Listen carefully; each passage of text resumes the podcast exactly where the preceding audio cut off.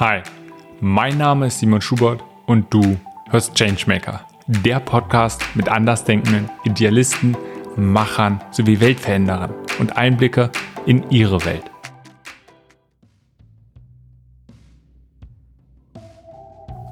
Diese Folge ist mit Sebastian Wächter. Im Alter von 18 Jahren erlebt Sebastian seinen persönlichen radikalen Veränderungsprozess. Beim Wandern stürzt er und bricht sich sein Genick. Die Folge Querschnittslähmung. In dieser Folge reden wir über seinen Umgang mit dieser drastischen und vor allem aufgezwungenen Veränderung, aber vor allem, was wir davon lernen können, auch wenn es darum geht, den Umgang mit Veränderung. Und das ist auch eine Sache, die er inzwischen beruflich tut. Er unterstützt Unternehmen, Veränderungsprozesse erfolgreich zu meistern. Lass uns damit beginnen, was Sebastian heutzutage antreibt. Ja, ähm, die Zuhörer sehen es noch nicht. Ähm, da werden wir später wahrscheinlich auch drauf, drauf eingehen noch. Ich bin Rollstuhlfahrer und hatte mit 18 einen, einen Unfall und da eine recht hohe Querschnittslähmung äh, war die Folge.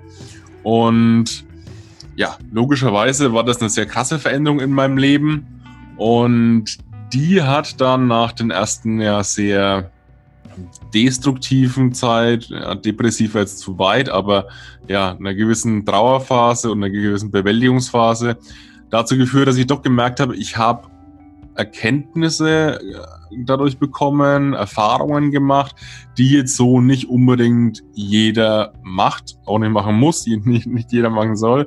Und dass ich damit anderen Leuten weiterhelfen kann und anderen Leuten eben auch eine andere Perspektive geben kann. Und deswegen war es dann oder ist es jetzt auch das, was mich antreibt, nämlich durch meine Rednertätigkeit, durch meine Coaching-Tätigkeit, ne, diese, diese Sichtweise anderen mitzuteilen und dadurch dann, und das ist jetzt eigentlich das wirkliche Warum, nämlich dadurch meinem Querschnitt einen gewissen Sinn zu geben. Und ja, sozusagen da die Lehren daraus anderen weiterzugeben, um denen dann diese Zeit zu ersparen, diese, diesen Weg, um dann letztlich da auch äh, ja, voranzukommen in ihrem Leben mit dem Thema spezielle Veränderung. Du hast gerade schon angesprochen, mit 18 hattest du einen Unfall und darauf können wir gleich ein bisschen näher nochmal drauf eingehen. Doch davor, du hast gerade gesagt, das ist das, was dich momentan so ein bisschen bewegt. Wie sah es denn davor aus? Sag ich mal, in den ersten so 18 Jahren auch was hattest du da vielleicht für einen Traum, für eine Vorstellung, was du machen möchtest? Nicht das, was ich jetzt mache. Das glaube ich gerne. Der Plan war ein anderer. Ähm, ich war damals, ähm, also ich bin aufgewachsen auf einem Bauernhof, das vielleicht so zur Hintergrundinformation. Und war ganz gut in der Schule, muss man auch sagen. Ich, ich hatte ein gutes Abitur und war auch recht sportlich, also ähm, relativ sehr jung, dynamisch stand so gut im Leben und der Plan war eigentlich eher so diese, diese Corporate-Schiene zu gehen. Also in Unternehmen reinzugehen, da sich hochzuarbeiten, um irgendwann eine Führungsposition einzunehmen. Das war so der ursprüngliche Plan, der dann, ja, aber allerdings auch sehr, sehr schnell ein jähes Ende gefunden hat, da ich ja eben mit 18 diesen Sturz hatte während der Abiturzeit und dann na wohl, der, der Plan hatte da noch kein jähes Ende. Irgendwie war das schon noch da, da, da drin in mir und war schon auch ein, ein Ziel. Ich habe dann Wirtschaftsmathematik studiert, ähm, was ja auch so ein klassisches Studium für so eine einerseits Corporate-Karriere ist. Andererseits mein Ziel war dann damals äh, das Thema Vermögensverwaltung. Ich wurde dann Aktienanalyst und bin da auch eben in diese Richtung gegangen und war ganz weit weg von dem, was ich jetzt eigentlich mache, ehrlich gesagt. Hm. Was ist es? Und es war sicherlich kein Moment, sondern vielleicht in den ersten Jahren nach dem Unfall, wo du gemerkt hast, was dir persönlich wichtiger wird. Weil du hast gerade schon was gesagt, du möchtest, dass es etwas Sinnstiftendes ist, was du tust jetzt momentan. Also mhm. gar, ich, ich sag jetzt einfach mal oder kann mir vorstellen, dass es einen extremen Wandel von, von den Werten auch gab, von dem, was wirklich, was dir wichtig ist, ähm, worüber du einfach nachgedacht hast. Also, inwiefern, welchen Sachen gab es einen starken Wandel, was dir im Leben wichtig ist? Ja, also den gab es auf jeden Fall, definitiv. Wie gesagt, ich war lange Zeit sehr ähm, wirtschaftlich geprägt, sehr rational geprägt und habe eben, wie gesagt, durch das Wirtschaftsmathematikstudium, durch die Tätigkeit als Aktienanalyst eben ja auch nie irgendwie in dem Bereich Soziales in Anführungszeichen ähm, zu tun gehabt und habe mich da auch nie probiert. Deswegen konnte ich jetzt auch nicht sagen, was das für mich ist oder für mich nicht ist, sondern ich war einfach total unbedarft. Ähm, und letztlich gab es dann den Wandel tatsächlich auch durch eine Tätigkeit und zwar ähm, bisschen auszuholen. Ich spiele Rollstuhl-Rugby. Ähm, ist eine ziemlich geile Sportart, wo man auch mit meiner Behinderung noch machen kann, mit meiner Lähmung. Und ein Kollege von mir, ein, Rollstuhl, ein Mannschaftskollege von mir, hat mich dann angesprochen, ob ich nicht ein Peer werden will. Und Peer ähm, ist eine Tätigkeit, da gibt man als Querschnittsgelähmter anderen Querschnittsgelähmten so ein bisschen Perspektive, zeigt wie man selbst hinbekommen hat, ähm, welchen Weg man gegangen ist und was jetzt auch in meinem Fall, da ich es anscheinend ganz gut hinbekommen habe, ähm, was noch so alles geht, äh, trotz der Lähmung, trotz der Behinderung. Und das war dann so das erste Mal, dass ich so mit äh, 25, 26 damit in Berührung kam tatsächlich. Und das erste Mal was Soziales gemacht habe. Und da ist mir erstmal auch aufgefallen, dass ich eigentlich ja auch einen, ähm, ja, was zu geben habe, sozusagen. Ähm, das war mir vorher nicht bewusst. Ich meine, man macht ja das, was man für richtig hält und hinterfragt das, vor allem in dem Alter habe ich das jetzt nicht groß hinterfragt, meine Verhaltensweisen, sondern ich habe das gemacht, wie ich es für richtig halt. Die Ergebnisse waren ganz gut, also auch mein Studium lief gut. Und das nie groß hinterfragt. Und dann habe ich gemerkt, äh, hoppla, da unterscheide ich mich wohl auch von anderen Menschen und kann denen da was mitgeben. Und dann war so ein bisschen die, die Büchse der Pandora geöffnet sozusagen. Okay. Was ich jetzt raushöre, von dem bisschen, was du bis jetzt erzählt hast, vielleicht kannst du da gleich auch nochmal einen besseren Einblick geben, aber es ist auch so zwei einschneidende Erlebnisse gab. Sicherlich der eine deutlich größer mit dem Unfall, wo du einfach ja ganz viel weggefallen ist, viele, viele Einschränkungen gab, viele andere Möglichkeiten sich da ergeben haben, aber das wurde dir aufgezogen. Das zweite, was du gerade erzählt hast, als erstes Mal, dass du die Möglichkeit bekommen hast und vor allem aber auch das Erlebnis selbst hattest, als Peer tätig zu sein, vielleicht auch zu gucken, welche was dein, was deine Erfahrung, was deine Erlebnisse, aber auch gleich einfach die, diese Unterstützung, die du jemandem anderen geben kannst, welche Auswirkungen das auf das Leben von dieser Person hat. Mhm. Hört sich so an, dass das da auch wieder so eine gewisse Weggabelung war, was prägsam war und aus einer ganz anderen Richtung. Ne, diesmal wurde dir nichts aufgezwungen ja. und gleichzeitig hat es vielleicht dein, dein, dein Werdegang enorm verändert. Ja, klar hat meine Sichtweise schon verändert und ähm, hat mich dann äh, dazu kam, dass das äh, ich jetzt immer diese diese Tätigkeit in der Vermögensverwaltung angestrebt hatte äh, als Aktienanalyst. Das war so mein Ziel. Damit bin ich auch in das Studium gegangen und dann habe ich das zwei Jahre, drei Jahre lang gemacht und da habe ich schon gemerkt, okay, das ähm, befriedigt mich jetzt nicht so mega. Ähm, dieses, dieses erhoffte äh, Gefühl, das, das, das hat sich nicht so unbedingt eingestellt. Ich fand es spannend, ich fand es interessant, aber ähm, so richtig geil fand ich es nicht. Und dann habe ich natürlich auch angefangen, mich da zu hinterfragen und habe mich dann auch mal so innerhalb meines äh, Teams, innerhalb meiner Abteilung umgeguckt und habe auch so gemerkt, wo die Reise dann hingegangen ist bei denjenigen, die jetzt schon 40 sind, 45, 50, 55 und wie die so jetzt inzwischen leben und das hat mich auch nicht wirklich befriedigt, ehrlich gesagt. Und dann kam auch für mich irgendwann die Frage, wo ich mir gestellt habe, willst du das jetzt noch 10 Jahre so machen? Willst du das noch 20 Jahre so machen? Puh, ja, ähm, die Antwort war nicht unbedingt positiv und dann kam das andere eben noch dazu. Und so hat sich ein bisschen dieser Wandel in meinem Leben dann doch ergeben, tatsächlich, ja. Hm. wir haben jetzt schon öfter so ein bisschen angesprochen, so, so ein paar Sachen, was die, von dem Werdegang. Kannst du vielleicht mal doch nochmal sagen, was ist es, was du jetzt genau machst? Als was siehst du dich? Was ist deine Tätigkeit? Als was siehst du vielleicht deine Berufung, deine Aufgabe so? Und die wesentlichen Phasen, wie du dahin gekommen bist. Und du kannst gerne aussuchen, womit du beginnst. ähm, dann nehme ich mal, als was sehe ich mich? Ähm, ich sehe mich als Impulsgeber ähm, Impulsgeber für das Thema Veränderung, für das Thema Change. Es ist recht ausgetragenes Thema und deswegen ist es mir umso wichtiger, da ähm, neue Perspektiven einzunehmen, neue Impulse zu geben und das, wie ich finde, wichtige Thema Veränderung ähm, so ein bisschen aus dieser Schmuddelecke rauszuholen, weil ständig, wenn es in Unternehmen, wenn da das Thema Change fällt, dann schreit in der Regel keiner Juhu.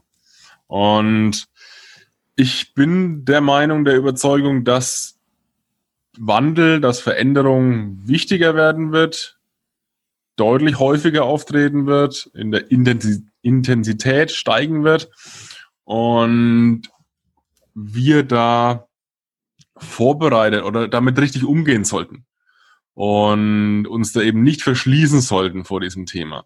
Leider merke ich es in Unternehmen, dass es ganz oft der Fall ist. Und dann bin ich derjenige, der da gerne Impulse gibt. Einerseits darüber, wie einem Veränderung zustoßen kann und wie man dann damit umgehen kann. Und dann eben auch durch meine Erfahrungen da Handlungsweisen äh, zu geben, aber in allererster Linie auch mal wieder die Leute für das Thema Veränderung überhaupt zu öffnen. Das ist so meine, meine, mein, mein Haupt, Augenmerk, sage ich mal, dass wenn ich in ein Unternehmen reinkomme, da eine Keynote halte, ähm, dass dann die Leute sagen, dass, dass ich so diesen, diesen Veränderungsprozess einen roten Teppich ausroll. Und die Leute sich dafür öffnen und dann wieder aufnahmefähig werden und nicht komplett in den Widerstand gehen. Was ich eben ganz oft merke, leider. Und deswegen sehe ich mich im Moment äh, als Impulsgeber für dieses, rund um dieses Thema. Und in welcher Ausprägung das dann ist, ob das jetzt eine Keynote ist, was ähm, so in den letzten Jahren mein, mein, meine Haupttätigkeit auch wurde tatsächlich. Ob das jetzt das Thema, äh, ob das jetzt in einem Coaching ist oder in einem Workshop oder vielleicht auch nur in einem Consulting-Kontext, das ist dann für mich erstmal zweitrangig. Ähm, bedienen kann ich das, jene, das, das alles. Ähm, da kommen wir jetzt vielleicht auch ein bisschen auf den Werdegang. Wie bin ich da hingekommen? Ich habe erst die Peer-Arbeit gemacht, deswegen ja da Privatleuten, Querschnittsgelähmten geholfen. Bin dann, nachdem mir das gefallen hat, nachdem, äh, nachdem ich gemerkt habe, habe ich eine gewisse Wirksamkeit, ähm, habe ich eine Mentalcoach-Ausbildung gemacht und bin dann über die Mentalcoach-Ausbildung zu der Rednertätigkeit gekommen und habe daran auch noch einen, einen Professional Speaker gemacht, also eine Ausbildung bei der bei der GSA, bei der German Speaker Association und bin deswegen in der Thematik ganz gut ausgebildet, würde ich mal behaupten wollen und kann es eben bedienen. Zusätzlich kommt meine Tätigkeit als Aktienanalyst, dass ich eben die Unternehmen auch verstehe und diese diese ja Größen wie Umsatzwachstum, Margenentwicklung, EBITDA, ähm, Ausschüttungsquoten etc. pp. Damit kann ich was anfangen. Das ist, das ist auch meine Sprache lang gewesen und die spreche ich auch noch und kann deswegen auch die Verantwortlichen, das Management verstehen, ähm, um was es denen bei Veränderung geht. Ähm, das ist dann allerdings erstmal zweitrangig, weil die Veränderung umsetzen muss jemand anderes. Das heißt, ich erreiche da die Leute sehr gut und freue mich da immer, wenn ich, wenn ich dann eben ein Unternehmen voranbringen kann. Genau, mhm. und deswegen natürlich auch äh, Privatpersonen, das Thema Change im, im Privatleben begleite ich auch. Ähm, ja, wenn da jemand äh, auf mich zukommt, sage ich da nicht nein. Ähm, der Fokus momentan liegt auf den Unternehmen. Hm. Du hast gesagt, du siehst dich vor allem als Impulsgeber für Veränderung. Warum gerade diese Rolle. Letztendlich gibt es viele verschiedene Sachen, auch gerade dieses typische, ne, als Coach zum Beispiel tätig zu sein oder als Trainer tätig zu sein. Und gerade in dem Bereich ähm, findet man ja oft so, was sein Bild ist, was seine Aufgabe ist. Warum siehst du dich gerade als Impulsgeber und was macht das für dich aus? Ja, Impulsgeber aus, aus dem Sinn, weil ich durch meine Keynotes ja größtenteils erstmal Impulsvorträge halte. Ähm, ich, ich bin der Meinung, dass auch Coaching größtenteils äh, durch Impulse besteht. Ähm, und die, die Umsetzung ja dann am, am, am Coachee ist, am Klienten ist. Ähm, warum sehe ich mich als Impulsgeber per se oder, oder vorrangig? Weil ich so die meisten Leute erreichen kann. Also wenn ich, wenn ich ein Coaching-Format habe, habe ich einen 1 zu 1. Ähm, habe ich jetzt im Coaching jemanden, einen CEO oder eine, eine, eine hohe Führungskraft, dann ist die Reichweite wieder ein bisschen größer, weil der logischerweise wieder Leute unter sich hat, in Anführungszeichen.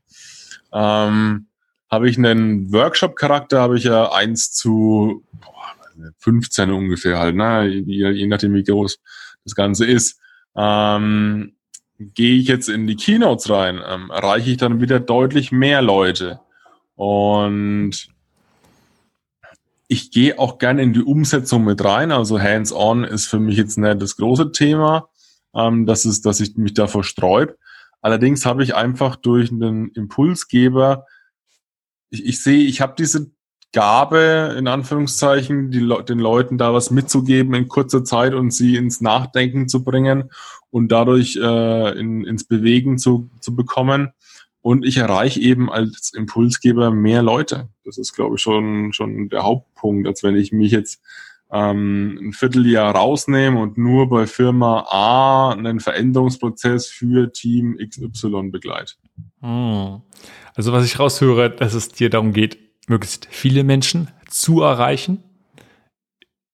Idealerweise ja. bei möglichst vielen Menschen, also selbst eine positive Veränderung anzustoßen. Ne?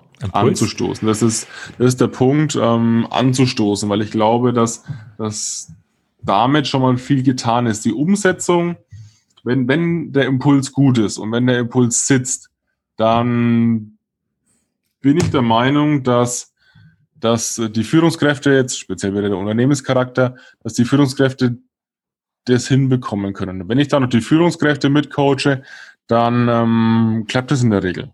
Also dann muss ich nicht unbedingt jeden aus dem Team auch noch coachen. Kann ich klar machen. Ähm, es ist nicht unbedingt nötig. Und dann äh, entscheide ich mich lieber dafür, das bei drei Unternehmen zu machen äh, und, und da versuchen, drei Unternehmen zu helfen, als dass ich mich jetzt auf eins komplett einschieße und einlasse. Hm. Also, wenn es dir darum geht, möglichst viele Menschen zu erreichen, hat es sicherlich auch eine, eine tiefer liegende, vielleicht, oder höher liegende Vision vielleicht, wo du sagst, also was, was ist es? Und es geht wieder zu dem Anfangspunkt, was dich motiviert. Ähm, ist ja einerseits, ja, was ist, was ist dein Warum, aber andererseits gibt es was, wo du sagst, du hast eine gewisse Vision, wo du hinführst oder vielleicht auch, was deine Mission ist, was er mit deiner Rolle und deinem Weg zu tun hat? Also, gehen wir das Thema mal andersrum an. Was, was ich sehe, da, was, ich, was ich erkenne, ähm, jetzt auch gerade in der Zeit als Aktienanalyst erkenne, ist, dass die deutsche Wirtschaft und vielleicht auch kann man es noch ein größer, bisschen größer machen, die europäische Wirtschaft ähm, international an Bedeutung verliert, an Rang verliert ähm, und nicht mehr wirklich am Puls der Zeit ist im Vergleich zu ähm, Richtung Westen, USA und im Vergleich zum Osten ähm, China, Korea, ähm, Taiwan, Hongkong, ähm, Japan, whatever. Ähm, und ich bin der Meinung, dass es ganz viel mit mit einerseits dem Thema Sattsein zu tun hat. Uns geht es ziemlich gut. Ähm, äh, wir bleiben in dieser sehr berühmten Komfortzone ähm, und sträuben uns eben vor Veränderung. Und wenn das noch ein paar Jahre so weitergeht, die letzten zehn Jahre waren das sehr prägnant. Ich habe letztens mal in, in der Keynote eine, eine, ein Diagramm präsentiert. Da hat allein Amazon eine größere Wertschöpfung in den letzten zehn Jahren gehabt als alle 30 DAX-Unternehmen in Deutschland. Und das finde ich schon alarmierend. Ähm, und wenn es noch ein bisschen weitergeht, ich meine, die Industrie von uns in Deutschland äh, mit dem Thema Automobil, mit dem Thema ähm, Banken, mit dem Thema, ähm, weiß nicht, wo, wo sind wir noch groß? Ähm, Maschinenbau im Allgemeinen, ähm, das ist nicht wirklich die zukunftsträchtige äh, Industrie im Moment. Und meine Vision oder mein, mein, mein Wunsch wäre, dass wir uns in Deutschland diesen, diesen neuen Technologien mehr öffnen, da mehr Offenheit haben ähm, und auch die Kompetenzen, die wir durchaus haben, da mehr zum Tragen kommen. Das wäre mein Wunsch, weil ansonsten ist die Gefahr, dass die Bedeutungslosigkeit von Europa äh, steigt, doch sehr hoch. Und das fände ich schade, weil wir doch viel zu bieten haben, sowohl kulturell als auch intellektuell. Und da habe ich den Eindruck, dass diese PS nicht so ganz auf die Straße kommen, was eben viel mit dem Thema Mindset zu tun hat. Wow. Also das lass uns gerne ein bisschen auseinandernehmen nochmal. Erstmal, ich glaube, sehr viel können es nachvollziehen, was du sagst. Und in vielen Hinsichten teile ich das definitiv auch. Und ich glaube, es lohnt sich da jetzt nicht über die ganzen die ganzen Zusammenhänge sind so komplex, dass es jetzt hier definitiv ja, den ja, Rahmen sprengen würde. Ähm, und auch gerade wenn es um die wirtschaftlichen Zusammenhänge geht, warum, wie, was ist und sich wie entwickelt. Ich glaube, was ich sehe, also was, was halt extrem damit zusammenhängt, ist auch die Innovationsfähigkeit, was ja viel mit dem ja. Thema Veränderung zu tun hat. Und genau. was ich sehr gut finde in dem Zusammenhang oder was ich jetzt bei dir sehr stark raushöre, dass es gar nicht nur um die Technolog technologischen Fortschritt geht, was ja viel mit auch im Zusammenhang Innovation ist, sondern vor allem um die Menschen. Dass ja, möglichst Menschen, viele Menschen. Menschen treiben ja Innovation. Ich meine, wir sind noch nicht an dem Punkt, an dem Maschinen selbst die Innovation betreiben, sondern wirklich, das ist ja noch von Menschenhand gemacht. Und ähm, andere Teile der Welt sind da schneller und äh, experimentierfreudiger ähm, und eben auch vielleicht auch risikofreudiger, würde ich so mal fast sagen, ja. Was denkst du, sind so die wesentlichen Faktoren? Wenn du sagst, du beschreibst dein Buch, das haben wir noch gar nicht so wirklich angesprochen, du hast dein Buch rausgebracht, Change Mindset, da kannst du vielleicht auch, können wir nochmal die, so die wesentlichen Sachen draufgehen oder vielleicht ist es ein guter Zeitpunkt jetzt auch nochmal. Beschreibt es ja schon so ein bisschen auch Change Mindset spricht ja bei dem Titel ganz klar, ey, es geht sehr wahrscheinlich um Menschen und die gewisse, ähm, ja, das Mindset, was sie mitbringen, wie man es jetzt auch mal gut übersetzen möchte. Und was sind für dich die wesentlichen Faktoren, die einerseits Menschen daran hindern, mit Veränderung gut umzugehen und die dann vielleicht allgemein auch gerade im Unternehmenskontext Veränderung eher im Weg stehen? Oder umgekehrt, wenn du die Sache umdrehen möchtest, was sind die wesentlichen Faktoren, die bei Menschen oder auch in Organisationen Veränderung im positiven Sinne fördern? Ja, also du hast jetzt schon gesagt, Change Mindset ist der Titel. Ähm, mir geht's eben genau darum, ein Mindset, ich übersetze Mindset immer mit Zustand unserer Gedanken. Ich äh, übersetze es bewusst ein bisschen sperrig, ähm, weil es es, glaube ich, am besten beschreibt. Ansonsten wird es oft äh, teilweise auch als geflügeltes Wort verwendet. Und viele verwenden es, wissen nicht so ganz, was dahinter steckt. Also ich finde, Zustand unserer Gedanken trifft es am besten. Ähm, manchmal, manchmal übersetze ich es auch mit dem Thema, mit, der, mit dem Wort Denkmuster, finde ich auch noch ganz passend. Ähm, aber mir geht es darum eben, äh, dass die Leute ein Denkmuster entwickeln, das Veränderung fördert. Deswegen Change Mindset. Ähm, was sind die Elemente davon? Und zwar das erste ist, dass wir ein Bewusstsein entwickeln, dass überhaupt Veränderung nötig ist. Weil wenn, nur so nach dem Motto, was äh, ich nicht weiß, macht mich nicht heiß. Und äh, da erstmal den Leuten zu, zu zeigen, ähm, wo ist denn Veränderung im Moment nötig, ähm, da dann auch hinzuschauen, anstatt wegzuschauen, um eben dann man sagt auch so schön im, im Volksmund, Einsicht ist der erste Weg zur Besserung. Das, das merke ich schon ganz oft, dass in Unternehmen diese, diese Einsicht fehlt. Die Leute denken sich immer, warum müssen wir jetzt was verändern? Es läuft doch ganz gut. Der Umsatz ist doch in Ordnung. Ähm, der Konkurrenz geht's vielleicht auch nicht viel besser. Ähm, das ist jetzt halt so. Äh, wir haben das die letzten Jahre schon so viel gemacht. Ähm, da merkt man, dass das ganz oft ein Bewusstsein fehlt, warum Veränderung genau jetzt dann trotzdem noch nötig ist. Und wenn jemand so schon mal nicht sieht, kann er sie schon gar nicht bewältigen. Deswegen ist mein erstes äh, Kapitel auch in dem Buch das Thema Bewusstsein. Wie schaffe ich es im Unternehmenskontext, ein Bewusstsein dafür zu entwickeln und vielleicht dann auch, das ist ja das große Ziel vom Thema Change Mindset, ein Bewusstsein beizubehalten, um permanent für Veränderungen die Augen offen zu halten. Das ist das, das ist das äh, erste und für mich schon mal das Wichtigste, weil wie gesagt, ohne Bewusstsein keine Veränderung. Und danach geht's mir eben darum, ja, sich entsprechend Ziele zu setzen für diese, für diese Veränderung. Das Thema Vision fällt bei mir im Buch auch einige Male. Das heißt, wie schaffe ich es in einem Unternehmenskontext, eine Vision zu entwickeln, die die Leute motiviert, vorantreibt. Ich meine, ich hatte ja auch bei meinem Veränderungsprozess eine Vision. Ich äh, war damals im Krankenhaus gelegen, war querschnittsgelähmt, war 24 Stunden auf Hilfe angewiesen, wurde angezogen, ausgezogen, gefüttert, keine Ahnung was alles. Und meine Vision war damals wieder ein eigenständiges Leben trotz der Lähmung. Und das war was, was mich angetrieben hat. Und zwar ziemlich lang. Ich habe dann sieben Jahre gebraucht, bis ich das Ziel erreicht hatte. Und es war eine anstrengende Zeit, würde ich jetzt mal sagen.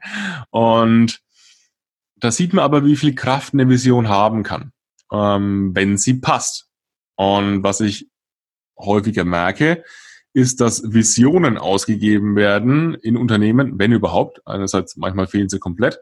Manchmal werden sie ausgegeben vom Management, nämlich so, dass es dem Management gefällt und eben nicht den Mitarbeitern. Und umsetzen muss es aber der Mitarbeiter. Das heißt, ähm, wie sagt man so schön, der, der, der Wurm muss dem Fisch schmecken, nicht dem Angler.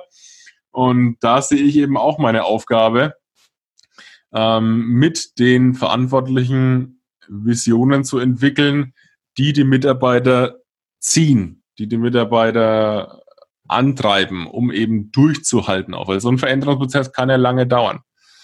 Und das dritte ist, und da sehe ich wahrscheinlich sogar die größten Barrieren. Und zwar ist es das Thema dann Verantwortung zu übernehmen. Das heißt, da kommt rein Bereitschaft für Fehler, raus aus der Komfortzone. Dann ähm, diese ganzen Glaubenssätze, diese ganzen Ausreden, die wir ständig mit uns rumtreiben, ähm, ich bin zu alt, ich kann das nicht, ich bin schlecht in Mathe, ich bin unsportlich, keine Ahnung was alles, wo wir äh, dann immer vorausschieben, um uns vor der Veränderung zu drücken. Ähm, Gerade eben dieses Thema, ich bin zu alt, höre ich ganz oft in Unternehmen. Äh, Wundert es mich manchmal, dass Leute mit äh, Ende 30, Anfang 40 schon zu alt sind für irgendwas. Und da geht es dann im dritten Kapitel drum. Wie, wie schaffe ich es, in die Verantwortung zu kommen, raus aus dieser Opferrolle ähm, zu kommen, in die man sich gerne begibt.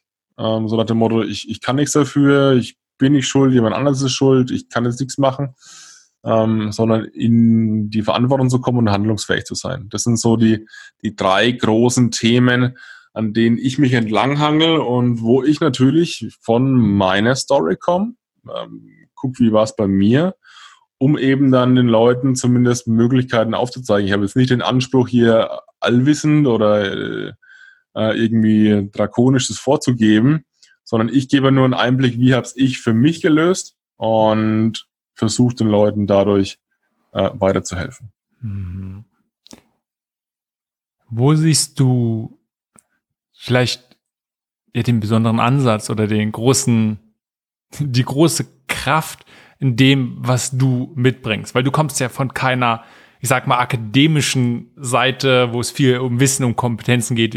Auch jemand, der, ich sag mal, sich schon jahrelang mit Change Management beschäftigt hat, mit diesem typischen von der Richtung kommt. Sondern was du gerade gesagt hast, du zeigst ja viel auch an deiner persönlichen Geschichte. Also ja. inwiefern und wo siehst du dort die große Kraft? Die Kraft ist tatsächlich, ähm, na gut, man muss sagen, die, die, meine persönliche Geschichte ist ja sozusagen Transportmittel für die Botschaften, die da drin stecken. Ähm, mein großer Unterschied ist, glaube ich, dass ich die Leute auf einer emotionalen Ebene mit dem Thema Change anspreche und eben nicht auf einer rationalen Ebene. Das ist der markanteste Unterschied, würde ich mal behaupten. Ähm, kenne die Change Management Theorien. Ich äh, habe, wie gesagt, durch meinen wirtschaftsmathematischen Hintergrund verstehe ich das Ganze, ähm, habe damit auch schon gearbeitet und habe aber eben auch gesehen, wie dürftig die Ergebnisse da zum Teil sind. Ähm, und meine Überzeugung ist es, dass in Zukunft Change nicht mehr so sehr projektmäßig ablaufen wird, wie es momentan noch propagiert wird oder äh, umgesetzt wird. Ähm, deshalb, wie ich finde, zwei Gründe. Einmal wird es eben mehr werden, die Intensität wird steigen und man merkt ja inzwischen, wenn ich in Unternehmen reinkomme und man hat den fünften Change-Prozess in zwei Jahren, muss man sich mal fragen, was läuft hier eigentlich schief? Und das machen die Mitarbeiter logischerweise auch. Dann bekommen sie erstes Change-Projekt. Okay, wir müssen jetzt unbedingt und das ist die Zukunft des Unternehmens und los geht's. Okay, machen sie noch. Zweites Change-Projekt und jetzt nochmal, ich weiß, es war schon anstrengend und jetzt aber komm, geht nochmal Vollgas, es ist wichtig fürs Unternehmen okay. Und dann nach drei, vier sagen die Leute, mal, willst du mich verarschen eigentlich? Ähm, irgendwas läuft ja doch komplett schief. Die meisten Change-Projekte scheitern dann auch noch. Also es wurde sich angestrengt, es wurde irgendwie äh, Schweiß und Herzblut reingesteckt und trotzdem lief es dann nicht so wie gewünscht. Und deswegen ist mein Ansatz, hier wegzukommen von einem prozessorientierten Change hin zu einem Verhalten, das einfach Veränderung begünstigt und man dann eben gar nichts mehr dieses große, böse Wort Change drüber packen muss, sondern dass eben eine Abteilung für sich erkennt, okay, wir haben hier und hier Handlungsbedarf und jetzt machen wir es einfach.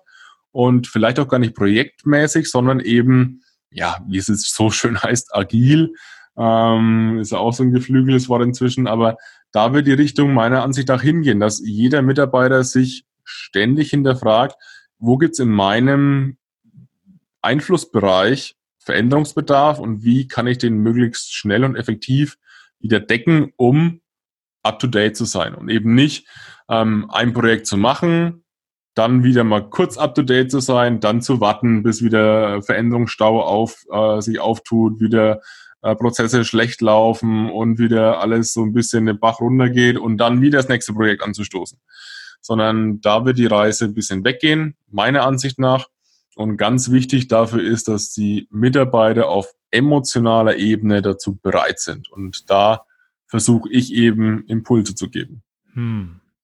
Ja, also einerseits diesen, diesen Punkt, auch was du gerade kurz angesprochen hast, mit vom klassischen Projektmanagement wegzukommen, was ja auch sonst bei allen möglichen Sachen geht es ja immer mehr her, zu agilen Methoden in verschiedenen Ausführungen äh, macht nur Sinn, dass es dort Change Management genauso ist. Gibt ja auch viele andere Sätze. Äh, Lean Change Management finde ich total spannend. Zum mhm, Beispiel. Stimmt, ja. Ansonsten, was du gerade meintest, finde ich, oder was du auch gesagt hast, dass deine, deine Story eher auch als Transportmittel dient, die zugrunde liegen oder die tiefer liegenden Prinzipien und tiefer liegende Message zu transportieren, um die Leute gerade emotional abzuholen. Das finde ich auch ja. eine, eine super Sache, und zeigt vielleicht auch ganz deutlich, wie komplett unterschiedlich die Herangehensweisen sind, wenn es darum geht, einen, zu sagen, ja, wir, wir machen ein Projekt auf, wir probieren den Veränderungsprozess zu managen, vor allem zu planen, wie es genau ablaufen wird, oder zu sagen, hey, ich schau mal, wie kann ich denn die Menschen abholen, dass die sich damit identifizieren, dass die sagen, genau. dass die sich abgeholt gesehen fühlen, vor allem auch erstmal. Ja, und das ist, das ist genau der Punkt. Äh, Change kann man nicht am Reißbrett ent, entwerfen, äh, meiner Ansicht nach, weil dann kommt eben dieser unberechenbare Faktor Mensch dazu. Und wenn der sagt, nö, dann kann dein Plan noch so schön sein. Ähm, derjenige wird es nicht oder nur bedingt gut umsetzen. Das ist dann halt leider so. Und in einem Angestelltenverhältnis äh, gibt es dann schon die Möglichkeiten, da äh, in Widerstand zu gehen und äh, zu sagen, oh, jetzt warten wir erstmal, mal gucken, ob oh. das wirklich so wichtig ist. Vielleicht ist der Chef auch nach einem Jahr wieder weg, dann können wir das Ganze entspannen. Lass uns gerne wieder ein bisschen umschwenken. Ich will mal zu, zu dir persönlich kommen. Einfach, was du vielleicht für Ansichten hast oder einfach auch gelernt hast über die Laufezeit oder lernen musstest, lernen durftest. Mhm. Und du hast von Fehlerkultur gesprochen. Was wäre oder was ist denn einer deiner größten Misserfolge oder auch vermeintlichen Misserfolge, wo du vielleicht sagst, ja, das hat einen späteren Erfolg vorbereitet? Also, was ist einer deiner favorisierten Misserfolge? Nicht Schicksalsschläge, sondern wirklich, äh, wo du sagst, ein Misserfolg. Naja, ich, ich, ich würde es mal anders, anders anpacken. Ich weiß nicht, ob ich die Antwort, ob, ob, ob die dich dann befriedigt, aber. Ja, zum ähm, frage ich nochmal nach. das werden wir gleich sehen. Ähm, als ich da in diesem Krankenhaus gelegen bin und dann irgendwann auch so nach zwei Wochen in die Reha gekommen bin, dann war mein großes Ziel, diese Reha-Klinik wieder laufend zu verlassen. Ähm, das war mein ausgegebenes Ziel. Das wollte ich wieder schaffen. Ich war da 18, war gesagt, also Prognosen hin oder her, ich werde hier wieder rauslaufen. Ähm, das Ergebnis sieht man jetzt, äh, beziehungsweise die Zuhörer sehen es nicht, aber könnt mal von der Website, dann seht ihr es. Ich sitze immer noch im Rollstuhl und ich habe dieses Ziel nicht erreicht. Ähm, ich bin da gescheitert sozusagen. Der, der, der Querschnitt war stärker als ich. Und dann geht's eben darum, wie bewerte ich das? Und am Anfang habe ich das natürlich ähm, ja, enttäuschend wahrgenommen, logischerweise. Ähm, war da ziemlich niedergeschlagen. Nur der Punkt ist, und das sage ich auch öfter in meinen Vorträgen, Enttäuschung ist dann nur das Ende von einer Täuschung. Und ich habe mich damals getäuscht, dass dieses Laufen für mich wieder drin sein kann. Und erst durch die Enttäuschung ähm, konnte ich mich dann neu orientieren, mir ein neues Ziel setzen. Und es lautete dann eben nicht mehr, ähm, wieder laufen zu können, sondern trotz der Behinderung, trotz der Lähmung ein eigenständiges Leben zu führen. Und wie ich es ja vorhin schon gesagt habe, das hat dann lang gedauert. Ähm, sieben Jahre eben. Und deswegen war das ein, ein Rückschlag sozusagen oder eben ein, ein, Wunsch, der nicht in Erfüllung gegangen ist, der dann ähm, darin gemündet ist, mir eben ein neues Ziel zu setzen, was ich dann letztlich auch erreicht habe. Und wodurch ich jetzt inzwischen auch ein ja, recht glückliches und äh, auch recht zufriedenes Leben führe, ja. Doch. Hm. Voll gut. Ja, danke, dass du geteilt hast. Und daraus finde ich. Konnte ich damit beantworten, die Frage. äh, ja, de definitiv. Finde ich, finde ich super und geht auch erstmal, vorhin hast du schon erwähnt, die Kraft von der Vision. Und, und da waren jetzt auch für mich mehrere Sachen drin, auch gerade dieses, ja, was bedeutet Enttäuschung? aber auch alleine zu sagen, ja, man braucht überhaupt eine Vision. Und selbst wenn sie so groß ist und sich herausstellt, dass man sie nie erreichen könnte, ist es nötig, sich überhaupt eine große Vision zu stellen und, eine, und vor allem eine Vorstellung zu haben, wie die Welt denn anders sein könnte. Und zwar ja, in möglichst einer Form, die attraktiv ist, um das als Motivation zu nehmen, dass man sagt, ja, man ja. möchte wirklich was verändern. Ja, das ist, das ist tatsächlich so gewesen. Und ich habe, das hat ja dann länger gedauert, bis diese Einsicht kam, okay, das mit dem Laufen wird jetzt wohl nichts mehr anscheinend. Also da waren ja dann schon drei, drei, vier Monate in der Reha-Klinik um. Und während der Zeit habe ich mich aber echt gut entwickelt und äh, besser entwickelt wie die meisten äh, anderen mit der, mit der Behinderung, mit der Einschränkung. Und ähm, lag wahrscheinlich auch mit dran, dass ich ein größeres Ziel hatte als die meisten, eine größere Vision hatte. Ähm, danach, wie gesagt, musste ich sie revidieren, auch klar. Aber bis dahin war meine Entwicklung schon mal äh, deutlich über Durchschnitt, würde ich jetzt mal behaupten. Ja. Hm. Ich kann mir vorstellen, dass es im Laufe der letzten Jahre immer wieder Rückschläge gab. Gerade in der Anfangszeit nach dem Unfall sicherlich, hast du gerade, gerade kam es schon durch, aber immer wieder. Ähm, mhm. Und ich kann mir vorstellen, erstmal, Rückschläge sind normaler Bestandteil des Lebens, also eigentlich praktisch jeder Mensch hat die in verschiedenen Größen. Ähm, und du hattest sicherlich einige größere Steine, die dir in den Weg gelegt wurden. Darum, wie gehst du mit Rückschlägen um? Was sind Sachen, die du einfach gelernt hast, die für dich funktionieren, zu sagen, du stehst dort trotzdem immer wieder auf und du verlierst die große Vision, die du einmal hattest, weil es ist einfach zu sagen, in einem Moment voller Inspiration setzt man sich eine große Vision und sagt, hey, das ist, was ich erreichen möchte. Und ja, ich glaube ganz groß. Doch dann, ja, ist der nächste Morgen und dann, dann kommen einfach Sachen und dann ist man auf einmal nicht mehr motiviert. Also was hilft dir in diesen ja. Momenten, wo es wirklich schwer ist und man eigentlich selbst nicht mehr wirklich daran glaubt, dass man es selbst schaffen kann?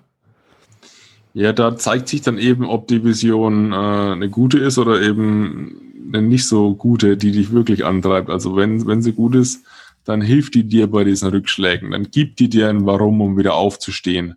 Und bei mir gab es natürlich auch viele Rückschläge. Ja, also man, manche sagen, ich hatte dann ja keine Wahl. Ähm, wenn jetzt zum Beispiel die Krankenkasse lehnt äh, einen Rollstuhl für mich ab. Die Krankenkasse äh, oder die, der, der Bezirk, das Sozialamt lehnt Studienassistenz für mich ab. Das waren ganz viele Steine, die mir dann in den Weg gelegt wurden, ähm, Rückschläge, wo man dann wieder vor Gericht ziehen muss, das Ganze anfechten und keine Ahnung, also das ist schweineanstrengend. Und manche sagen, ja, ja, klar, das ist anstrengend für dich, aber du hattest ja keine andere Wahl. Glaube ich schon, beziehungsweise, andersrum. Ich habe viele erlebt, die sich von diesen Rückschlägen haben entmutigen lassen oder eben gesagt haben, ja, okay, dann gebe ich halt auf, dann bin ich jetzt halt Sozialhilfeempfänger.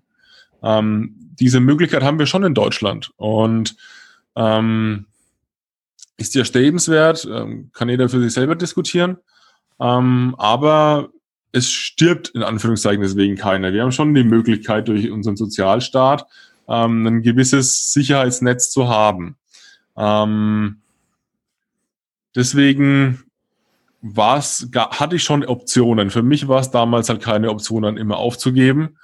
Was wohl auch damit zu tun hat, dass ich recht dickköpfig bin, ähm, kann man auch vielleicht mal so äh, konstatieren. Ähm, aber wenn wirklich ein Rückschlag passiert, dann wäre es jetzt auch Quatsch zu sagen, der passiert und ich sage, ja, und jetzt habe ich wieder eine neue Herausforderung. Die nehme ich gerne an. Sondern äh, ich denke mir aus, mal, fuck, ey, wieso denn jetzt schon wieder halt, ne? Äh, das ist, glaube ich, eine ganz normale Reaktion und da muss man auch keine Illusionen machen, das ist menschlich. Ähm, die Frage ist, wie lang verhasst du in diesem State, in Anführungszeichen? Das heißt, wie lange oder wie, wie, wie lange bist du destruktiv? Bist du das eine, eine Stunde? Bist du das zwei Stunden, einen Tag, eine Woche, zwei Monate? Ähm, das ist, glaube ich, die entscheidende Frage. Und mir gelingt es inzwischen eben sehr schnell, vergleichsweise schnell, maximal einen Tag, würde ich mal sagen. Also spätestens nach der Nacht ist es wieder weg, das Thema. Ähm, wieder handlungsfähig zu sein und eben wieder in die Lösungen zu gehen und nicht in die Probleme zu gehen. Hm. Okay, gut, danke. Ich habe einen Eindruck, dazu würde, passt auch sehr gut, weil du es gerade so angesprochen hast, man hat immer die Wahl, auch gerade wir in Deutschland, nochmal vielleicht einen kleinen Einschub auf das Thema Komfortzone. Mhm. Weil gerade wenn die Umstände an sich ja auch, die fördern bestimmte Sachen. Und wenn wir immer die Möglichkeit zu haben, ähm, ja, wir müssen uns nicht ändern, sondern wir können auch einfach einen, den einfacheren, den bequemeren Weg gehen. Ob der langfristig der bessere für uns ist, und ist natürlich schwer zu sagen, gerade objektiv nicht möglich und gerade von außen nicht möglich. Aber es ist so ein bisschen ja, habe ich gerade, so, so würde ich verstehen, was du gerade gesagt hast. Zu sagen, ähm, ja, man muss sich nicht ändern, man könnte auch sagen, man wird einfach von der Gesellschaft, von dem System so ein bisschen aufgefangen wird aber wahrscheinlich sehr stark unter dem eigenen Potenzial leben. Also man ja. geht einfach, man bleibt in dem Punkt für mich auch einfach in der Komfortzone rein und sagt, ne, ich, ich merke, ich spüre den Widerstand, gehe raus und probiere jetzt zu wachsen, probiere andere Möglichkeiten zu finden oder einfach doch dieses Hindernis zu umwinden, äh, zu, ja, entweder zu überwinden oder einfach zu umgehen. Ja, ich, und, und deswegen heißt ja dein Podcast ja auch Changemaker, weil genau darum geht's. Ich meine, Veränderung ist ja auch ein Schritt raus aus der Komfortzone, das ist ganz klar. Ich meine, Veränderung ist immer was Neues, was Unsicheres. Ähm, da kennt man sich jetzt nicht so von Anfang an aus, das ist nicht vorgegeben. Und eben diesen Mut, dieses Risikobewusstsein zu haben und auch die Anstrengung damit auf sich zu nehmen. Ich meine, ist ja auch klar, dass es am Anfang nicht von selbst geht das hat nicht jeder. Und wie ich es ja äh, vorhin auch schon ein bisschen angedeutet habe, meiner Ansicht nach haben das andere Kulturen, eben die amerikanische und die asiatische, momentan mehr wie wir. Ähm, die haben weniger so ein Safety Net wie wir. In Amerika ist, ist, ist ja extrem kapitalistisch geprägt. Das heißt, diesen Sozialstaat gibt's da nicht de facto. Äh, der asiatische Raum kommt von einem ganz anderen Wohlstandsniveau.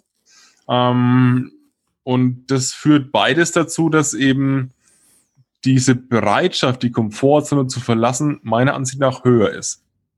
Und bei uns braucht schon eine extrem hohe intrinsische Motivation, um eben diesen Weg zu gehen. Und dann ist einerseits die Frage, ist die intrinsische Motivation hoch genug, um zu starten? Ähm, und dann ist die Frage, ist sie auch groß genug, um bei eventuellen Rückschlägen dann trotzdem weiterzumachen und durchzuhalten. Mhm. Ähm, und das ist nicht bei jedem der Fall, auf jeden Fall. Und das ist auch ein Grund, wir können es auch positiv formulieren, äh, warum ich äh, äh, gebucht werde, warum ich Arbeit habe.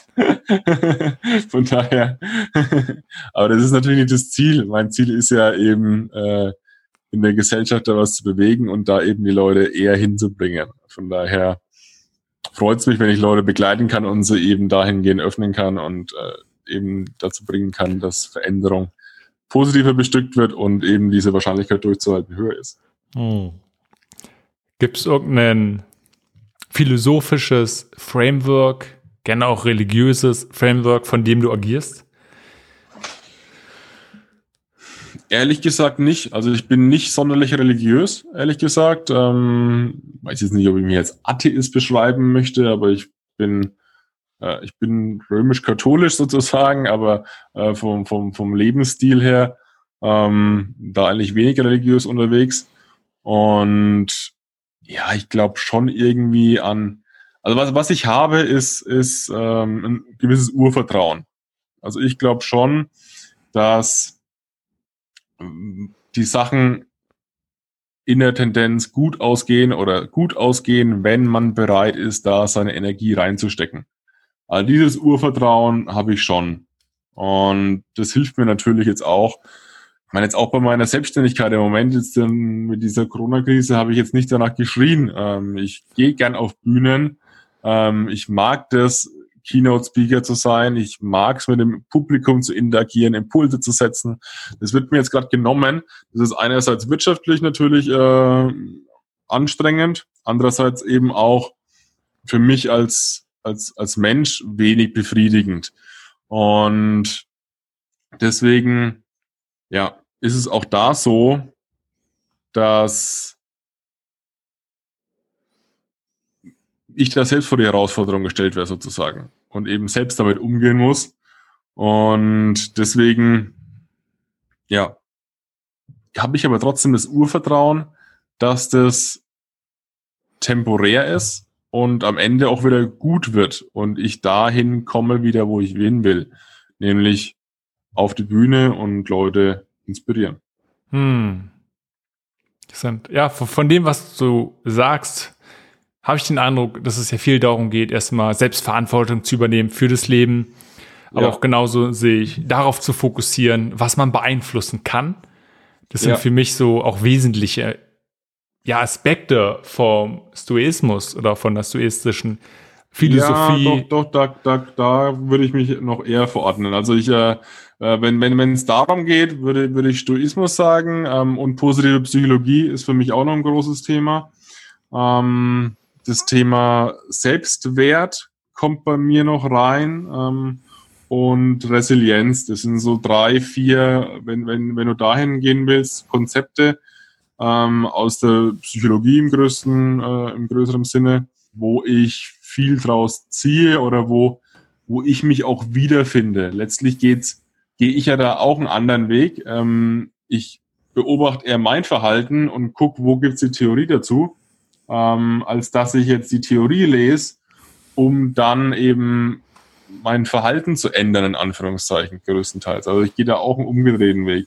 Und ich habe eben da, darüber viel gelesen, logischerweise, und mich dann in diesen Theorien äh, Stoismus, positive Psychologie, Selbstwert, Resilienz, das sind so vier Themenbereiche, wo ich mich sehr wiederfinde, ja, das stimmt. Mhm, ja. Voll gut. Ja, darum auch äh, unbedingt Empfehlung zu dem ganzen Thema, gerade Umgang mit Hindernissen, äh, wie, wie der Titel sagt das eigentlich so, The Obstacle is the Way ähm, von Ryan Holiday. Kann ich unbedingt empfehlen. Sehr, sehr gutes Buch, was glaube ich auch sehr, sehr viel von dem, was wir besprochen haben, von dem, was ich bei dir so raushöre, auch da in die Hinsicht geht. Mhm. Ähm, ansonsten, ähm, wieder, wenn es ums Thema so Lernen geht, gar nicht Missverfolge, sondern ganz allgemein, wenn du mal so in den letzten Monate zurückdenkst. Nicht Jahre, sondern einfach mal letzte Monate, können auch bis zu zwölf sein. Was ist so einer der interessantesten Sachen, die du in diesem Bereich gelernt hast? In dem Bereich Theorie jetzt, meinst du? Oder? Nee, einfach in diesem Zeitraum meine ich vor allem. Also einfach äh, kann ganz allgemein sein, was eine der interessantesten Sachen, die du in den letzten Monaten gelernt hast. Ähm,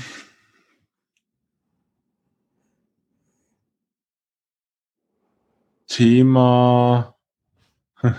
Also ich habe mich jetzt in letzter Zeit sehr viel mit dem Thema Vertrieb äh, beschäftigt und habe da natürlich jetzt Techniken gelernt, kennengelernt, ähm, um eben einerseits online als auch offline ähm, meine Leistungen ja, zu vertreiben, zu vermarkten und habe da wieder mal erkannt, wie wichtig immer, immer, immer, immer wieder der Perspektivwechsel ist.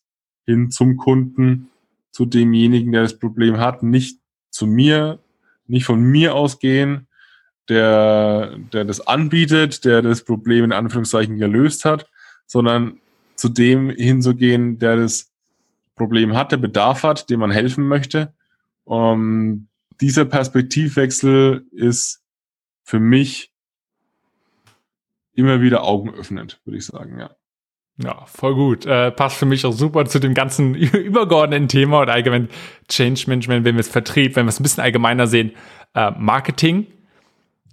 Die ganzen Sachen ganz wunderbar auf Change Management anwenden. Worum geht's ja. ja letztendlich? Veränderung willst du irgendwie bewirken und auch gerade in Organisationen ja, passt es ja erstmal Perspektivwechsel einzunehmen. Was denken die Menschen, was fühlen sie was? Ähm, ja, wie kannst du sie besser verstehen? Gerade im ersten Punkt, erstmal zustehen, zu probieren, sie zu verstehen. Erstmal einfach zu gucken, zuzuhören und dann vielleicht eher nach vorne zu gucken. Was brauchen sie ja, und was kann ja, man anstoßen? Ja, auch da, auch da habe ich wieder gesehen, die Parallele, wie du so schön sagst, man verkauft ja in Anführungszeichen den Veränderungsprozess an die Belegschaft. Und ähm, die Prinzipien sind nicht so weit entfernt davon. Und dann war es für mich eben wieder Augen öffnen, auch da in dem Bereich äh, Perspektivwechsel, den Perspektivwechsel einzunehmen, um eben ja dann auch besser zu kommunizieren und äh, ähm, stimmiger zu kommunizieren für den, der es hört.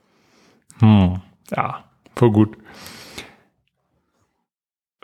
Wenn du jemandem einen Rat geben müsstest, der jetzt vielleicht gerade beim Anfang ist und sagt, er, er möchte vielleicht auch kurz, ja, hat schon ein bisschen Berufserfahrung und sagt, er möchte was verändern. Kann sein, indem er sich selbstständig macht, aber auch genauso in dem eigenen Unternehmen oder in einem Unternehmen. In welcher, also verschiedene Rollen. Er sagt einfach, ja, er möchte etwas verändern.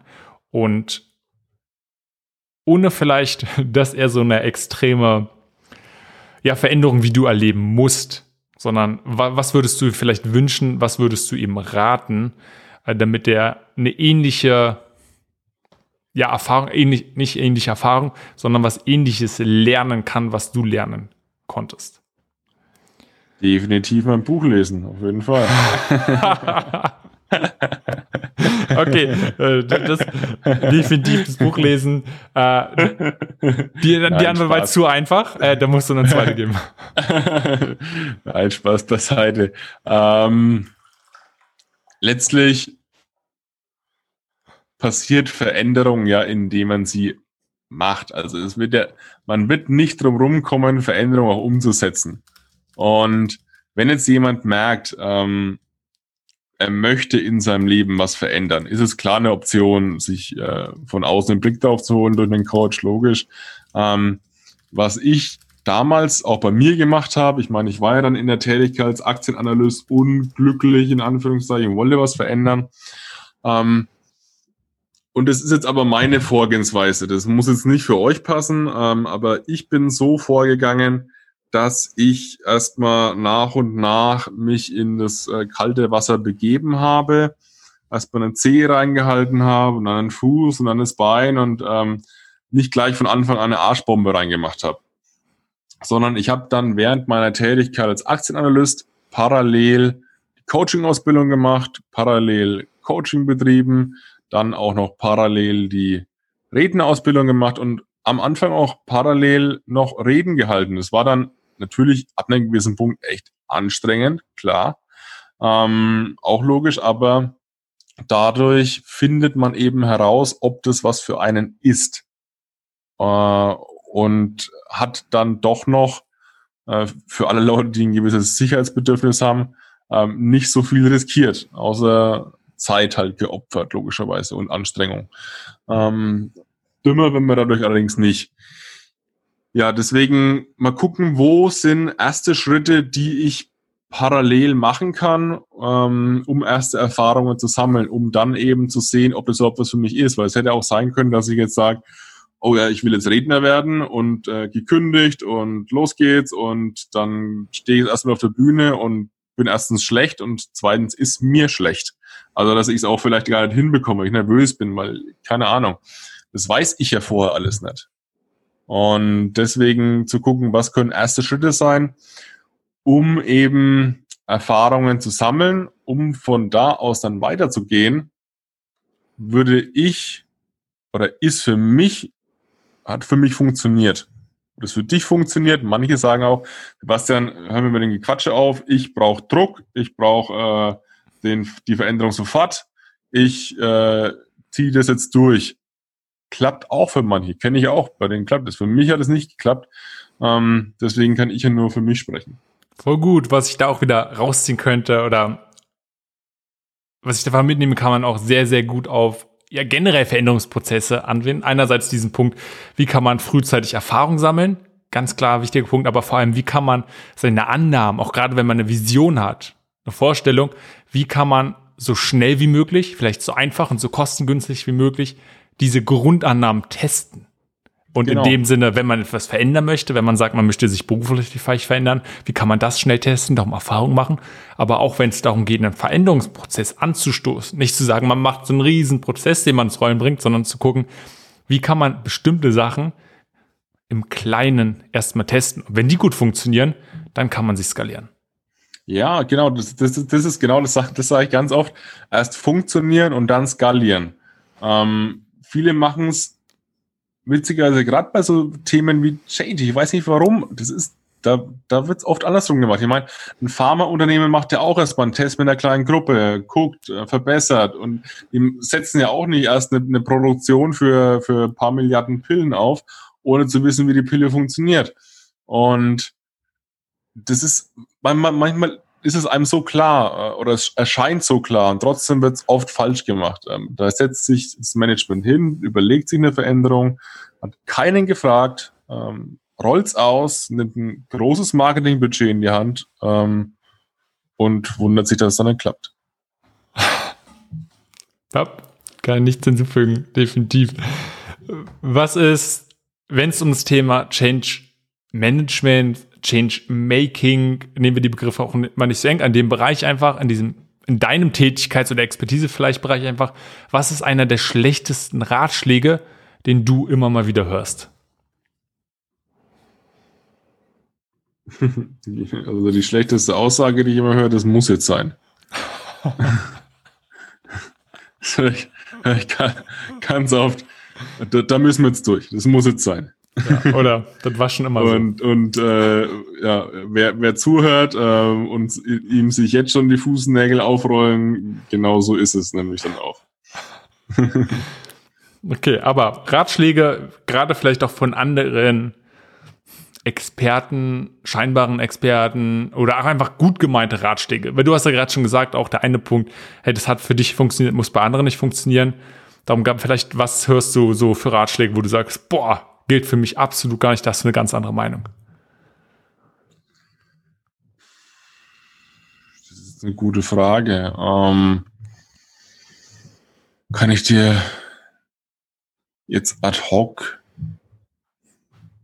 gar nicht so beantworten. Ich habe jetzt in den letzten Jahren so viel gelesen und ich möchte mich jetzt auch nicht vor anderen hervorheben. Wie gesagt, ich bringe immer noch meine Perspektive rein. Ähm, müsste ich jetzt länger drüber nachdenken. Lass uns okay. mal erstmal weitermachen. Ist gut. Was ich, da, was ich dann da daraus höre, ähm, ist auch dieses immer Bewusstsein, das ist meine Perspektive. Ja klar, ich bin, ich bin, ich bin, ich bin ja, bin ja nicht in der in der Wissenschaft unterwegs, ähm, sondern ich bin ja in der Umsetzung, ich arbeite ja mit Menschen und da fällt es mir schwer, Theorien stringent durchzusetzen, sondern man muss gucken, welche funktionieren, welche funktionieren für das Unternehmen.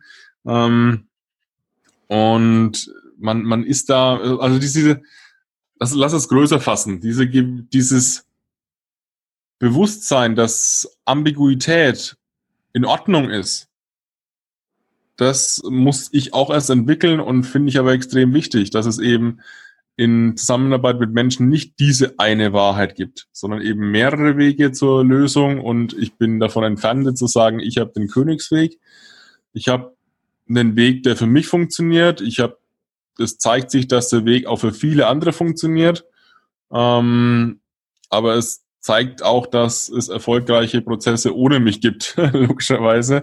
Und ähm, deswegen ist dieses, dieses Zulassen von Ambiguität ist was, was viele nicht so unbedingt mögen. Die möchten lieber deterministische Lösungen. Hm, was ja bedeutet auch, wenn es wieder darum geht, um eine Frage zurück, was wären schlechte Ratschläge, dann allgemein welche, die davon ausgehen, dass das die alleine und der allein richtige Weg sind. Ja. Und nie mit der Einstellung oder vielleicht mit dem Bewusstsein sind, dass es noch andere Möglichkeiten gäbe. Um es mal dann ganz allgemein zu beantworten. Ja. Hast du, um wenn wir jetzt hier so langsam dem Ende zu neigen, gibt es noch erstmal empfehlenswerte Ressourcen für Leute, die etwas verändern möchten, die ihren positiven Einfluss erhöhen möchten. Kann ein Buch sein, kann Software und de definitiv ein großer Punkt, ähm, nochmal sagen, dein Buch, ne, Change, Make, Change Mindset, Veränderungsprozess ins Rollen bringen. Ähm, aber vielleicht Bücher, die dir geholfen haben oder einfach andere Ressourcen, die du als hilfreich siehst oder einfach sagst, die würdest du sehr empfehlen. Also die wichtigste Ressource meiner Ansicht nach ist eben der Blick für seine eigenen Ressourcen zu haben. Ich meine, bei mir war es dann irgendwann ganz wichtig zu erkennen, dass, also bei mir sind 95 Prozent von meinen Muskeln sind tatsächlich gelähmt. Ähm, die kann ich nicht mehr bewegen. Und dann irgendwann den, den Shift hinzubekommen von, oh Gott, es sind 95 gelähmt und was kann ich jetzt alles nicht mehr machen, äh, hin zu, ich habe noch fünf Prozent, was geht damit noch? Ähm, das war für mich, ich kann gar nicht sagen, wie wichtig das für mich war. Also es war so wichtig, da einen Shift in meinem Bewusstsein, in meinem Fokus hinzubekommen. Deswegen, die meisten Leute wissen ziemlich gut, was sie nicht können, ähm, haben dafür wenig Bewusstsein dafür, was sie können. Ähm, deswegen Übungen dazu gibt's zuhauf äh, sein Bewusstsein dahingehend zu trainieren, was sind meine Ressourcen, was kann ich gut, was sind meine Stärken ähm, und wie kann ich meine Stärken nutzen. kommt eben, wie gesagt, vieles aus der positiven Psychologie. Ähm, Finde ich wichtig, wichtig, wichtig. Ähm, jetzt, wenn du konkreten Ratschlag willst von einem Buch, das mir viel geholfen hat, ähm, dann ist es ein Buch von Nathaniel Brandon, ähm, die sechs Wege zu einem Selbstwertgefühl oder die sechs Stufen eines Selbstwertgefühls. Ich kriege den Titel jetzt nicht mehr ganz genau zusammen. Aber Nathaniel Brandon, Selbstwertgefühl, wenn ihr das googelt, ähm, kommt ihr dahin. Das ist ein Buch von einem amerikanischen Psychologen, wo ich sehr ja, einsichtsreich fand oder aufschlussreich fand. Und das kann ich wirklich empfehlen. Ist ein bisschen schwerer zu lesen, ähm, ist ein bisschen äh, eine, eine Kost, wo man sich für ein bisschen Zeit nehmen muss. Aber ähm, die lohnt sich auf jeden Fall. Okay, voll gut. Also das Buch heißt Die sechs Säulen des Selbstwertgefühls. Säulen. Genau. Ich verlinke auch sowieso alle Sachen, die wir erwähnt haben, äh, verlinke ich nochmal, findet man in den Show Notes oder dann auch einfach auf der ja, Seite von dieser Podcast-Episode. Gut, gibt sonst noch eine, äh, vielleicht ein Buch oder auch eine Webseite, die du sagst, die empfehlst du oder der folgst du gerne? Um, ähm, was habe was hab ich denn noch mit reingepackt? Ein, ein Buch, was ich ähm, sehr gut finde, ist das Thema Growth Mindset. Ähm, Gibt es auch ein Buch davon. Ähm, wie heißt die Dame? Ähm, Dweck, Caroline genau. Dweck, glaube ich. Genau, ja, Caroline ähm, Dweck, Mindset, das Buch. Mega gut. Genau, ähm, genau, ist nur Mindset. Ähm, geht um das Thema Growth und Fixed Mindset. Finde ich auch extrem wichtig, ist für mich ein wichtiger Bestandteil. Spreche auch in meinem Buch drauf, äh, komme ich darauf zu sprechen, ähm, weil ich es wichtig finde, diese, die, die Grundaussage des Buches ist, unsere Fähigkeiten sind entwickelbar und eben nicht vorbestimmt. Das heißt, dieses, diese Ausrede Talent, dem wird da viel Macht genommen, sondern eher, dass es eben darum geht, sich, seine Fähigkeiten zu entwickeln und dass da ähm, Durchhaltevermögen, ähm, gewisser Fleiß ähm, mitunter wichtiger sind wie die, die, die vorbestimmten Talente. Und finde ich, finde ich auch auf jeden Fall lesenswert. Hm, bin total bei dir. Gibt es noch irgendwas, wo du sagst, das ist vielleicht bis jetzt ein bisschen zu kurz gekommen vom Thema? Oder etwas, was du einfach nochmal betonen möchtest? Hm. Für mich beginnt Wandel immer bei einem persönlich. Also ich finde, wer Wandel in seinem Privatleben nicht lebt, wer da Veränderung oder seiner eigenen Entwicklung gegenüber nicht offen ist, dem fällt es nochmal deutlich schwerer, im Unternehmen das äh, umzusetzen. Es bedingt sich gegenseitig, logischerweise. Also wenn ich im Unternehmen mich verändern muss und dann tendiere ich das auch ins Privatleben mit reinzunehmen, umgedreht eben auch. Ich glaube aber, dass der anfängliche Funke im privaten Zuhause ist und da stattfinden muss. Und deswegen freut es mich, wenn ich wenn ich Privatpersonen bei Veränderungen begleiten darf. Und glaube, dass das dann Leute ins Unternehmen mit reinnehmen. Und das, das, das bedeutet mir immer ziemlich viel, wenn ich merke, dass dann die positive Veränderung im Privatleben auch im, im Unternehmenskontext Früchte trägt oder im, ja, muss jetzt nicht Unternehmen sein, vielleicht auch ist es ein Verein, ein Verband, eine Organisation, wo auch immer ihr engagiert seid wenn ihr da Veränderungen mit reinnehmt und das, die, die Attitüde da mit reinnimmt, dann ist viel gewonnen. Ist viel gewonnen. Hm. Ja, ich denke auch da, also ja, Veränderung beginnt definitiv bei einem und also was heißt beginnt äh, und definitiv vielleicht nicht, ähm, aber grundsätzlich ist es ein extrem wichtiger Punkt, dass man einfach schaut, ja, wie steht man zu Veränderung? Und einfach dort, weil ganz oft redet man so, ja, Veränderung anstoßen, auch Change Maker, äh, ich ich würde gerne noch mal kurz einen Moment nehmen und über das Thema Veränderung ein bisschen allgemeiner sprechen, weil an sich passiert Veränderung immer. Ja, es ist nichts, was wir sagen, wo wir uns, wir können zwar gegen wehren, aber Veränderung passiert, es ist normaler Bestandteil des Lebens, Sachen verändern sich und gerade äh, im wirtschaftlichen Bereich. Äh, Punkt. Da kommt immer neue Innovation, definitiv, ob wir es wollen oder nicht, aber auch in unserem persönlichen Leben. Alleine wir werden älter und auch da können wir uns dagegen wehren, aber letztendlich wir verändern uns. Ja, ja, und da können wir auch nochmal reingehen, was, was ein schlechter Rat ist. Äh, das hatten wir vorhin, wo, wo ich ein bisschen überlegen musste und was jetzt aber darauf einzahlt, was du gerade gesagt hast, nämlich diese Aussage, dass die Leute sich nicht verändern wollen. Die, die fällt ja ganz oft. Menschen mögen keine Veränderung.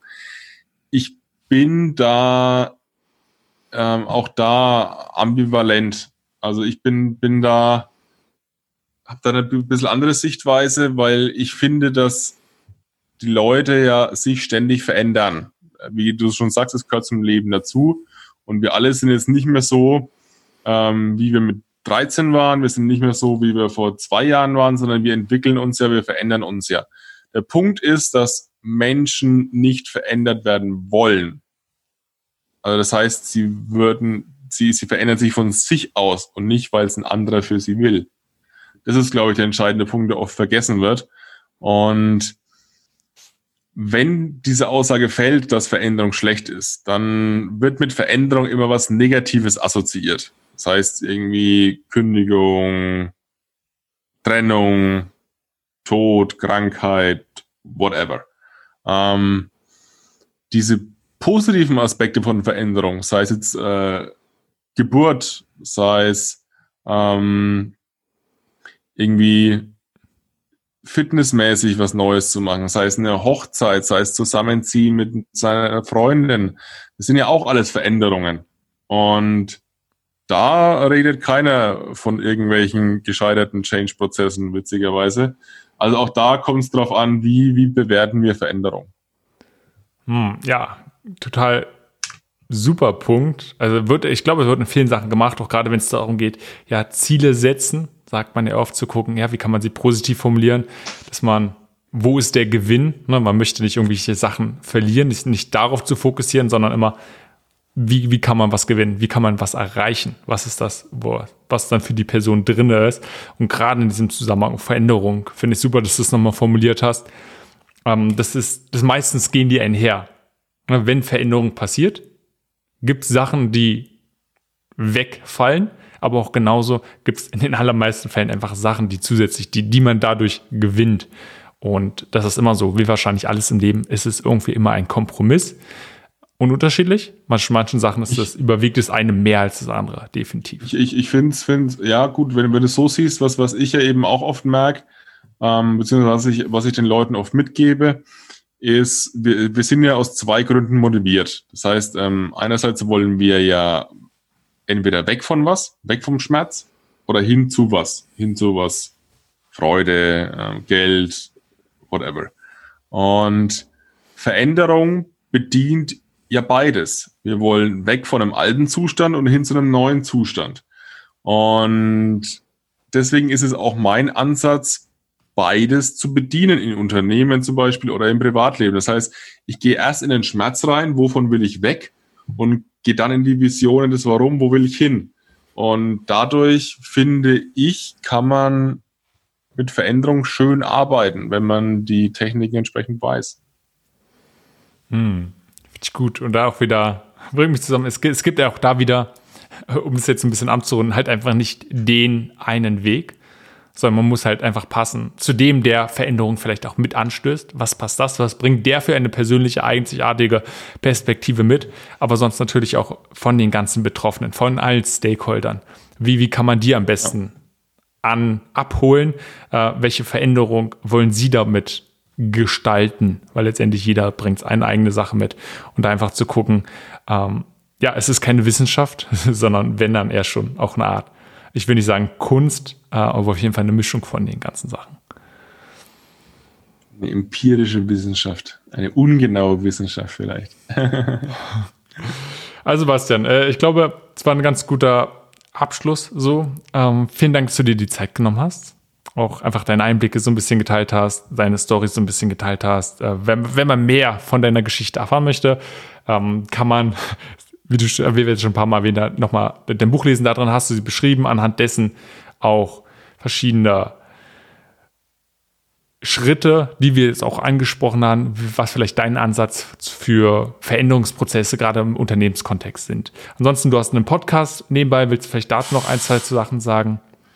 Ähm, genau, der Podcast ist mit dem Buch erschienen jetzt äh, Ende April. Ähm, heißt wie das Buch Change Mindset. Und da geht es mir eben darum, einmal, ja, einmal wöchentlich Impulse zu geben. Muss es nicht so lang sein. Ich, ich peile immer so eine Viertelstunde an und ähm, eins bis zweimal im Monat hole ich noch einen Interviewgast rein.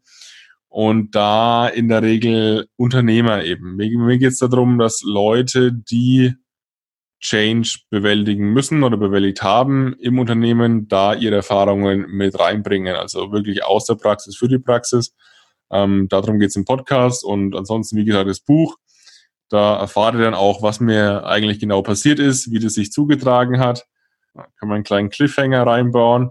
Ähm, dann wisst ihr auch, warum ich jetzt eigentlich im Rollstuhl sitze, seitdem ich 18 bin. Und wer noch mehr über mich erfahren möchte, immer gerne die Website www.barrierefrei-im-kopf.de. Schaut euch da mal um, da findet ihr alles zu mir. Schreibt mir, ob es euch gefallen hat, ob ihr was hinzuzufügen habt, ob ihr mit mir zusammenarbeiten wollt. Ähm, ich freue mich auf eure Nachricht und ja, vielen Dank, dass ich ein paar Impulse mitgeben konnte bei dem Podcast auch. Darum geht es mir ja. Super. Also Sebastian, vielen Dank, dass du da warst. Gerne. Ähm, euch einen schönen Tag. Haut rein. Ciao, ciao. Das war Changemaker. Links zu erwähnten Ressourcen dieser Folge findest du in den Shownotes oder unter www.changemakerpodcast.de. Falls du diesen Podcast noch nicht abonniert hast, hole dies jetzt unbedingt nach, damit du keine Folge verpasst. Bis zur nächsten Folge.